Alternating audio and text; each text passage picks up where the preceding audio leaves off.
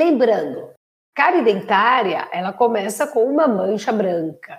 Então, você começa a perder os minerais, vai desmineralizando, e aí, como muda a refração da luz, né? Você perde água, vai mudar a refração da luz, você consegue enxergar clinicamente uma mancha branca. Quando você enxerga ela olho nu, é porque ela já está em estágio avançado. No início, você precisa secar bem o dente para poder visualizá-la. Mas a cárie sempre com começa com uma mancha branca. Então, a mancha branca é a primeira evidência clínica da presença da lesão de cárie. E ela sempre é melhor diagnosticada quando a superfície é seca com ar. Então, qual é a característica de uma mancha branca ativa? Ou seja, ela está, a cárie está em atividade.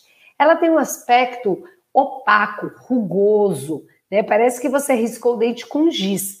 Normalmente, essas manchas elas estão situadas em área de acúmulo de biofilme, ou seja, nas cervicais dos dentes, é, nas oclusais, fóssulas, fissuras. E se isso não é revertido, porque nesse estágio existe a reversão, não precisa restaurar, você pode reverter uma mancha branca ativa para uma mancha branca inativa, você pode inativar é, essa lesão. Se isso não acontece, nem por orientação odontológica e nem fisiologicamente, esse esmalte vai entrar em colapso e você vai ter aí sim a cavitação. Aí já tem uma lesão em dentina, porque aí o esmalte já entrou em colapso e aí você já tem dentina exposta e aí já é necessário uma outra abordagem, uma outra intervenção. Agora, enquanto ela está em esmalte, ela pode ser controlada. E como que você controla uma mancha branca ativa? Como você inativa essa lesão? Controlando o biofilme por meio de profilaxia no consultório ou escovação, do próprio paciente, orientações na dieta para que ele consuma menos açúcar, né? Porque o açúcar é o grande agente determinante da cárie, e também utilizando flúor. Então, você pode aplicar flúor tópico para a remineralização dessas manchas. Então, quando você faz um diagnóstico precoce, melhora a chance de sucesso, porque você vai realizar intervenções para que a remineralização ocorra. É claro que você pode ter essa remineralização acontecendo de maneira fisiológica. Então, o paciente, por um período, comeu mais açúcar, não cuidou da higiene, né? não estava higienizando com dente fluoretado, começou a ter uma desmineralização.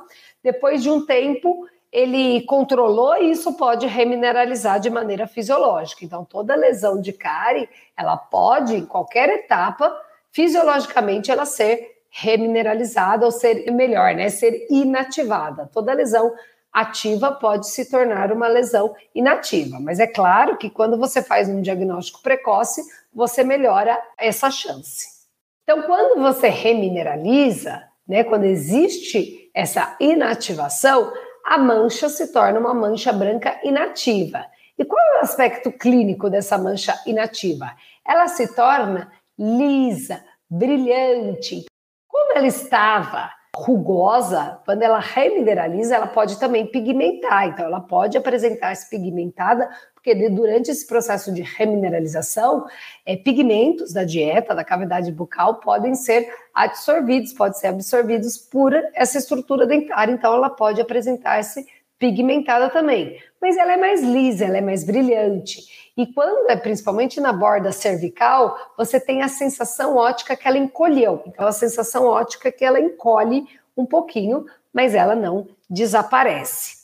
Agora, se esse processo não inativa, se essa mancha branca restrita ao esmalte, ela não inativa, a lesão, esse esmalte vai entrar em colapso, né? A lesão chega ali na junção amelo-dentinária e aí você já tem um processo em dentina. E na dentina, você também pode ter lesões ativas e inativas. Então, quando a gente vai classificar quanto à atividade de cárie, na dentina você também pode ter lesões ativas e lesões inativas.